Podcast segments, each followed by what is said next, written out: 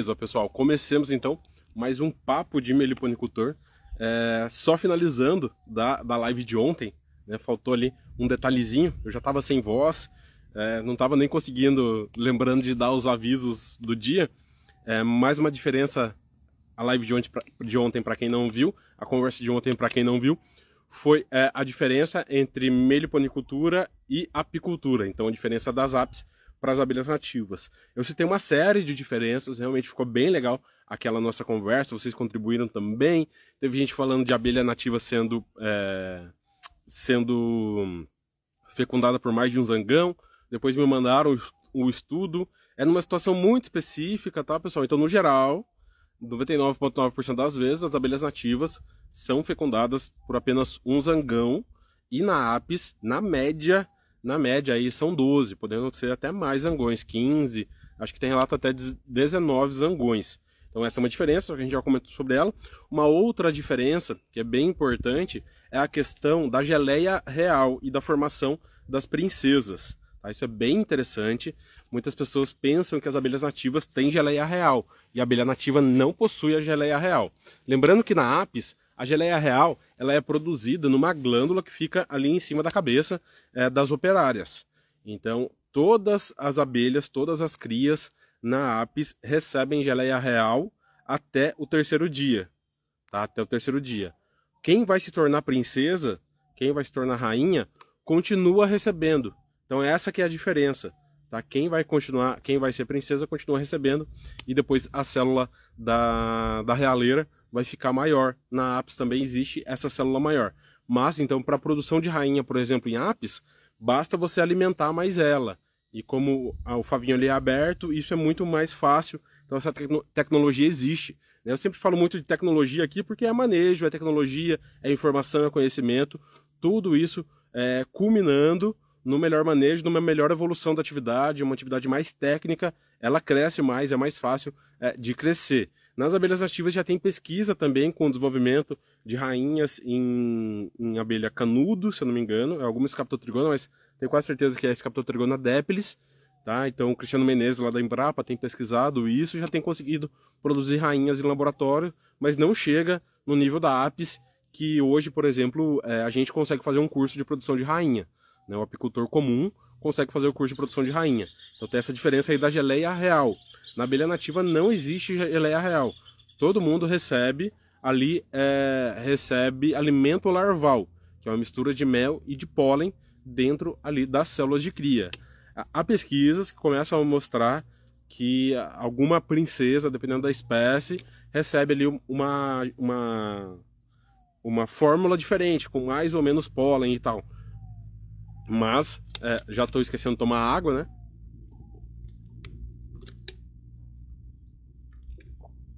Mas é, não existe, não existe geleia real nas abelhas nativas, então essa é uma das grandes diferenças que dá uma diferença também de manejo, né? Às vezes a pessoa sabe que você está criando abelha e te procura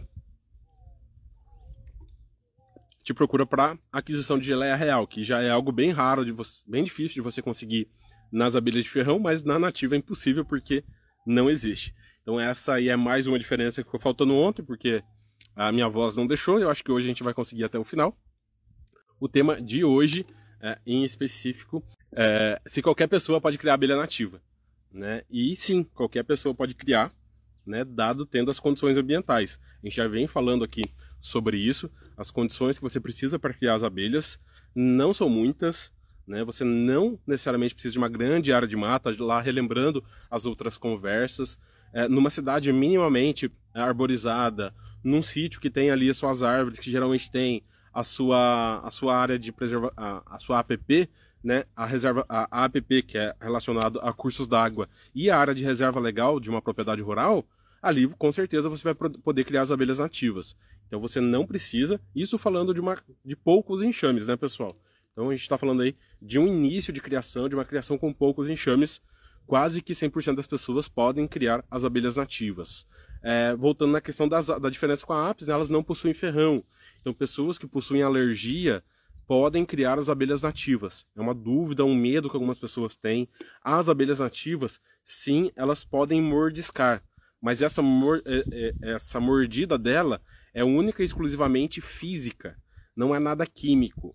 Há uma única espécie, existe uma única espécie de abelha sem ferrão que tem algo químico, que é a abelha caga-fogo. O próprio nome diz, ela solta é, um ácido fórmico que queima, mas é uma abelha relativamente rara, você não vê as pessoas encontrando, e quando encontram, também nem sempre ela é defensiva.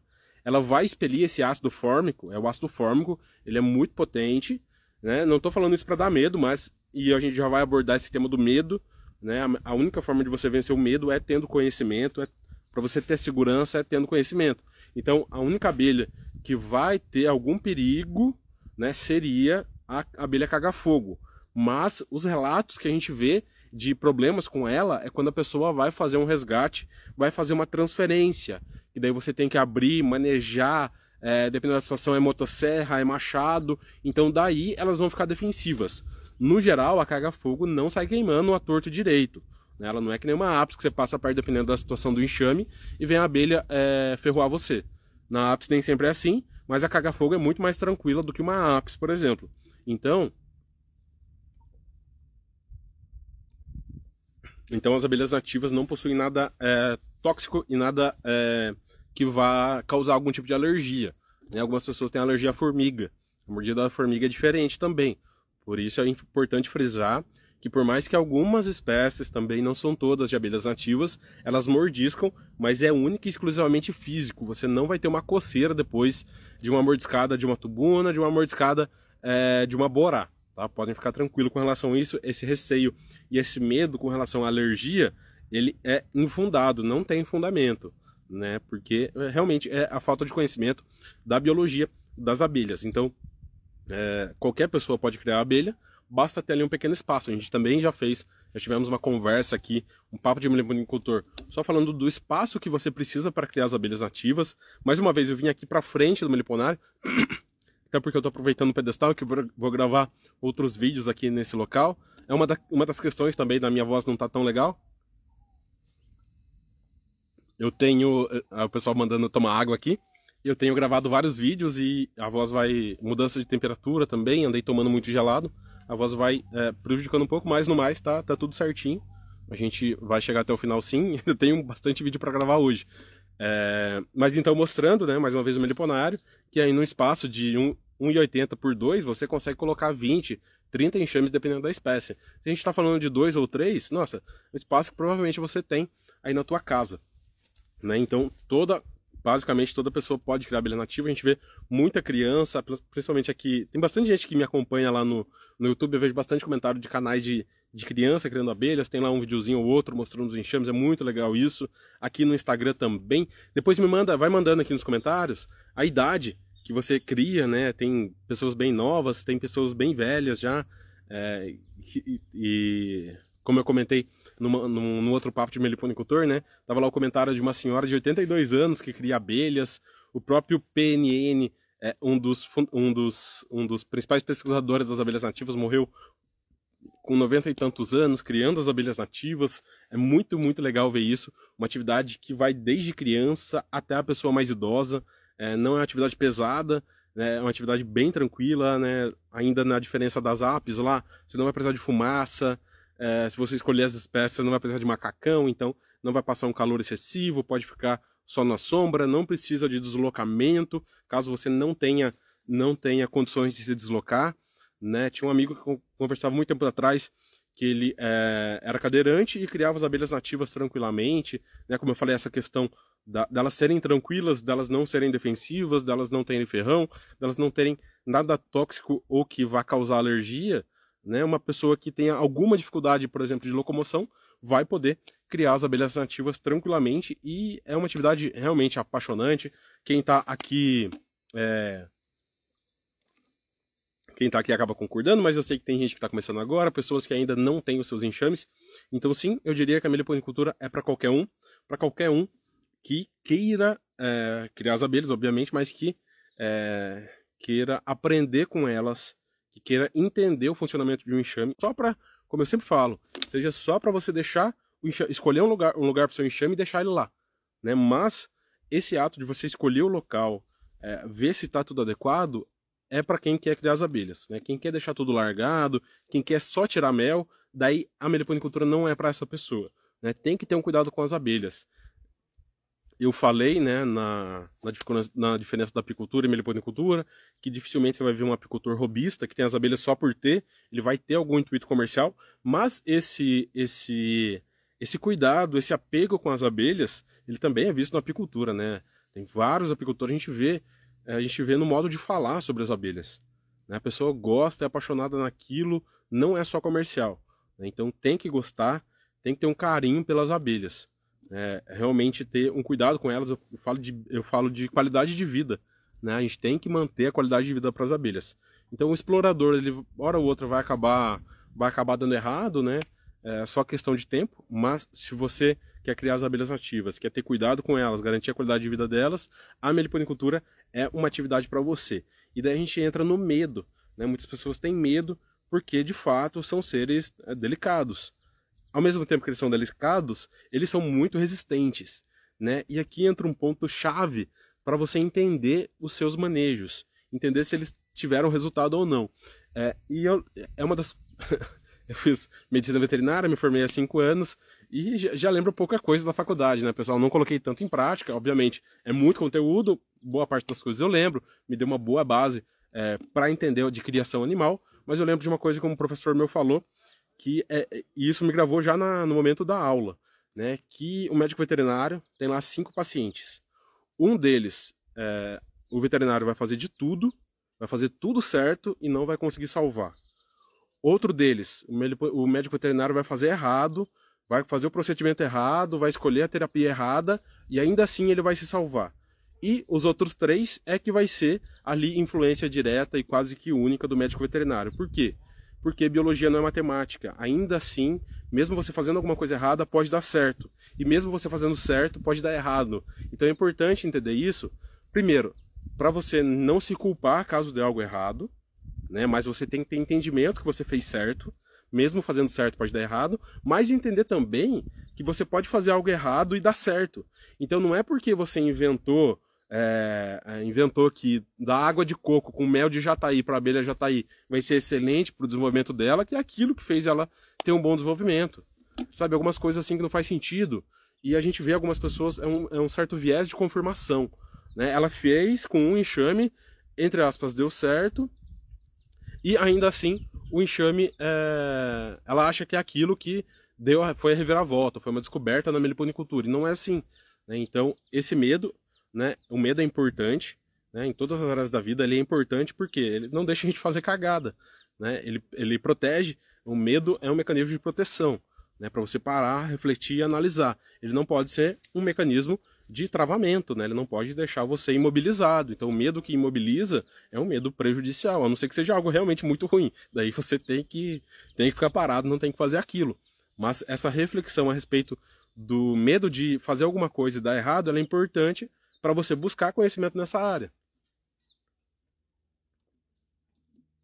Então, o medo de abrir um enxame, o medo de revisar uma postura, o medo de coletar um mel, o medo é, de coletar um própolis, o medo de fazer uma divisão, ele é interessante. Agora vai do que você quer fazer com esse medo. Você precisa fazer uma divisão? Precisa coletar um mel? Não, não precisa. Precisa fazer uma revisão? Provavelmente vai precisar. Né? Então, conseguir pelo menos abrir a tampa da caixa, olhar, saber o que está acontecendo e fechar, isso não causa estresse para o enxame. É um estresse mínimo, né? Você está ali abrindo enxame. Mas na natureza também tem isso, né? Não é que nem a gente que fica remoendo os sentimentos, remoendo as experiências. É, tem ali uma, uma, uma, afetação é, no momento, mas depois já passa, né? É, um animal que encontra um predador na natureza, ele corre e depois ele vai ficar o dia inteiro pensando no predador, vai deixar de comer, vai deixar de tomar água. Não, ele passa pelo aquele estresse e vida que segue. Os belas nativas também é assim, ela abriu, é, teve ali um mínimo estresse, você fechou, ela continua, né? A gente vê ainda algumas abelhas né? Isso vai depender do comportamento da espécie. Já foi já foi aqui 500 ml, vamos para os outros 500. É, você vê algumas abelhas que você abre o invólucro, a gente consegue fazer filmagens, isso é muito interessante. Você abre o invólucro, a rainha está lá fazendo a postura e ela continua fazendo a postura. né? Tem todo o cuidado também de como você abre, quando você abre. Né? Então, é, ter o medo é importante para você realmente tentar não fazer coisa errada. Mas buscar o conhecimento de como realizar isso também é importante. Né? E daí E a gente vai diferenciar dos manejos é, necessários e os manejos desejados. Então, realmente, ter medo de ter as abelhas porque você acha elas muito delicadas é um pouco de, de, de, de talvez preguiça de buscar o conhecimento que seja necessário, né? Não é um mundo, de, não, não é não é um bicho de sete cabeças. A meliponicultura é todo um mundo à parte de conhecimento. Se você quiser cair de cabeça, estudar, ver os detalhes, diversas espécies, diferenças entre as espécies, realmente é um mundo completo de conhecimento. Eu até fiz um curso para abordar tudo isso. Né? Mas o básico, o básico é simples. Não é algo, é, como eu falei, não é um bicho de sete cabeças, mas é todo um mundo de conhecimento, entender a biologia, o que é necessário para as abelhas. Dependendo do teu intuito, pode ser algo muito simples. Escolher o melhor local, posicionou o enxame e faz uma revisãozinha ali antes do inverno. Se você fez uma revisão antes do inverno numa jataí, encontrou ela lotada de mel, lotada de pólen, você vai ficar, dependendo do nível de, de reserva de alimento, ela vai passar o inverno, vai passar o outro inverno, então você não precisa, digamos, mais fazer revisões. Né? Algumas pessoas. E é triste, essa questão que eu vou falar agora realmente é triste. A pessoa adquire um enxame, ela quer começar a criar, e ela tem medo de abrir o enxame. Então ela não consegue nem verificar o produto que ela adquiriu. Né? Algumas pessoas acham ruim falar produto, mas é um enxame que ela adquiriu. Né? Ali que agora é dela, que está sob o cuidado dela. Então a pessoa compra um enxame e tem medo de abrir. E daí acaba, pode perder o enxame, pode ser passado para trás por algum vendedor, né? É... Não que todos os vendedores sejam ruins, pelo contrário, mas como qualquer outro meio, pessoal, qualquer outra, qualquer outra atividade, vai ter pessoas boas, vai ter pessoas ruins. Felizmente, na meliponicultura, a imensa maioria é boa. Mas, dependendo de quem você encontra para comprar, pode ser que você não, não compre algo que seja muito bom ou muito legal. Então, abrir um enxame, por exemplo, após uma compra, é muito importante. Né? Eu venho falando isso há muitos anos já. Né? Tem vendedor que acaba falando para a pessoa abrir um enxame só depois de um mês. E não faz sentido isso. O enxame chegou, deixa ele ali um dia trabalhando, por exemplo, um dia lindo de sol que nem aqui está hoje. Chegou ontem à noite o enxame. Eu abro de manhã, ele trabalhou o dia inteiro aqui. Daí ele já conhece o ambiente. E, eu, e no primeiro dia você já faz uma revisão por cima, só abrir a parte de cima. Né, que é, por exemplo, uma caixa de módulo, você só vai ver a melgueira, mas já consegue ver alguma coisa ali, se tá, tem abelha morta, se tem pote de mel estourado, alguma coisinha você já consegue ver. No dia seguinte, no dia seguinte você já pode abrir o enxame. Na verdade, você precisa abrir o enxame para ver se o transporte foi tudo legal, se ele chegou legal do transporte, se realmente é aquele vídeo. E aí entra um ponto, né, que, que é importante, se é aquele vídeo que o vendedor te mandou. Infelizmente, algumas pessoas vão comprar enxames e não pedem vídeo, não pedem nada, né? Então, é, esse medo de abrir um enxame, ele só vai ser vencido com o conhecimento do que você precisa para avaliar aquilo ali. Algumas outras coisas vai precisar de muito mais observação, de muito mais detalhes, de muito mais tempo. Mas a meliponicultura, como eu sempre falo, é uma atividade de longo prazo. Então você vai aprendendo aos poucos, vai aprendendo com as suas abelhas, vai estudando mais, vendo mais vídeos, observando o comportamento delas. Então, é, a meliponicultura é para qualquer pessoa que tenha um, um mínimo de espaço adequado e suficiente e o medo da criação das abelhas nativas. Se for pelo medo das abelhas, como eu já falei, ele é infundado. Basta você escolher uma mirim, uma jataí, uma mandaçaia, que elas nem mordiscam. As que mordiscam não possuem nada químico, tirando a caga-fogo, que a gente já falou, mas é uma espécie mais rara, muito específica. Né? Então a mordida da abelha não é igual à mordida da formiga, que dependendo da formiga pode causar alergia. Na abelha não existe isso. É algo realmente físico. E agora o medo de matar o enxame, o medo de, de abrir uma caixa, por exemplo, ele é pode, ele é bom, né, reforçando que o medo é bom, não deixa a gente fazer cagada, mas ele ele não pode te impedir também de realizar isso que é necessário, uma leve revisão ali, né? E você só vai conseguir vencer esse medo buscando conhecimento. Ah, qual a frequência que posso revisar a colônia de Jataí? Vai depender, pessoal, tudo depende de uma, da primeira revisão. Carlos, eu não estou doente, eu não, eu não tô sentindo nada. De quanto quanto tempo eu preciso ir no médico? Né? A gente seria ideal todo ano fazer um check-up, mas se você está saudável, é uma pessoa nova, o que acontece no geral é que você não vai no médico.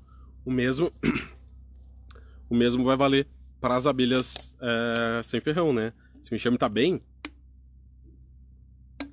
se você não desconfia que tem algo errado, é uma, abriu rapidinho, viu que está tudo certo, você não vai precisar abrir muitas vezes. Daí entra uma coisa que é de iniciante, que eu tinha há pouco tempo atrás. Que é gostar de ver o enxame, né? De gostar de abrir. Então tem que tomar cuidado com isso também, que isso pode prejudicar o enxame. Eu venci isso arrumando bastante caixa. Então hoje, se eu abrir uma caixa por dia, eu passo quase o ano inteiro abrindo um enxame. Então, é, consegui vencer isso tendo bastante enxame para abrir. Mas se você tem um, dois, ficar abrindo todo dia é muito ruim para elas, né? Naturalmente isso não ocorre. O comportamento das abelhas é trabalhar no escuro, tanto a nativa quanto a apis. Mesmo a apis podendo fazer alguns enxames externos. É, então ficar entrando luminosidade, você vai ali atrapalhar o, o trabalho delas. Já que é, não é natural que, que entre a que entre a luminosidade dentro da, da árvore, né? Pô, legal, Gli. Pessoal, mais, um, mais uma, uma. Muito legal, muito legal. Tem a diferença ainda sobre. Voltando lá na ápice na diferença de apicultura e meliponicultura. Que é Vamos lá, a garganta tem que aguentar. O Gli Eli. Tem a diferença de que a produção de mel das nativas também é maior que das apes, proporcionalmente por operária. Se a gente for analisar isso, realmente faz sentido. Né? Ver a quantidade de abelhas numa apis. Não sei se faz sentido é, ser bem maior, mas é no mínimo, é no mínimo proporcional, né? Um enxame de mandaçaias aí, com seus 1.500 indivíduos, e a apis com enxames com 40 mil indivíduos, né? A gente não pode comparar a produção de mel, né? Então, na mesma área que tem um enxame de apis, pode ter quantos enxames de mandaçaia pensando na população. Jataí também, né? o, tamanho, o tamanho da abelha Jataí conseguir produzir um litro de mel. Então isso realmente é uma comparação é, é uma comparação bem interessante e que seria injusta, né? Você comparar um enxame de apis com um enxame de banda-saia. Pessoal mandando eu beber água. Papo de milho vai ser a live da água agora. Cadê? Eu crio abelhas desde os 10 anos, né? Que eu tinha comentado lá da idade. Olha lá, o Meliponário pronobis, tenho 50 e crio há um ano. Mas já estou beberando 110 enxames. Não tem volta. Olha que legal, pessoal. Não tem idade para começar também a criar as abelhas nativas, né? É, eu vejo aí, eu sempre brinco, né? As pessoas, as crianças que começaram com 10 anos estão né, muito antes de. estão muito na minha frente, né? Se eu tivesse começado antes. Se eu tivesse começado antes, onde eu estaria, né? Mas cada um tem seu tempo, é, cada um faz a sua história e. Não tem como a gente voltar no tempo e não vai ter como eu fazer uma hora de live novamente. Mais gente começou com os 10. O Meliponário Capoeira Sul não tem muito tempo, mas conseguiu criar tranquilamente. A gente também teve uma, um papo de meliponicultor aqui, falando do tempo que você precisa para criar as abelhas, né? Eu vou ter que separar mais água na próxima live. Então a pessoa, mesmo que ela não tenha tempo, ela pode criar as abelhas nativas. Como você não precisa fazer muitas revisões, você pode ter seu enxame quietinho ali e deixar ele produzindo você não vai precisar de muito tempo para demandar muito tempo para criar as abelhas. Pessoal, então, é, recapitulando, a meliponicultura é para qualquer pessoa. Não tem idade para começar. Você vai, com o mínimo de espaço, você vai conseguir criar suas abelhas. Já conversou sobre isso. Live está disponível aqui, aqui no, no Instagram. Os áudios depois estarão lá no Spotify. Então já nos sigam lá no Spotify. Quero ver quem vai estar tá entrando e seguindo lá. Papo de meliponicultor no Spotify, tá? Então, meliponicultura é para qualquer pessoa. Se você gosta das abelhas, quer aprender mais sobre elas, quer entender sobre elas, não precisa ter medo. Pode começar aos poucos, pode começar com enxame, começar com os ninhos iscas, adquirindo enxames, mas é, sempre buscando conhecimento, no mínimo para você conseguir abrir, olhar e saber como ele está. É, você não precisa dividir, não precisa coletar mel, não precisa coletar pólen, mas se você quiser fazer isso, é algo muito, muito bom. Eu sou suspeito para falar. No mais, finalizando por aqui, um abraço e até, até a próxima, pessoal.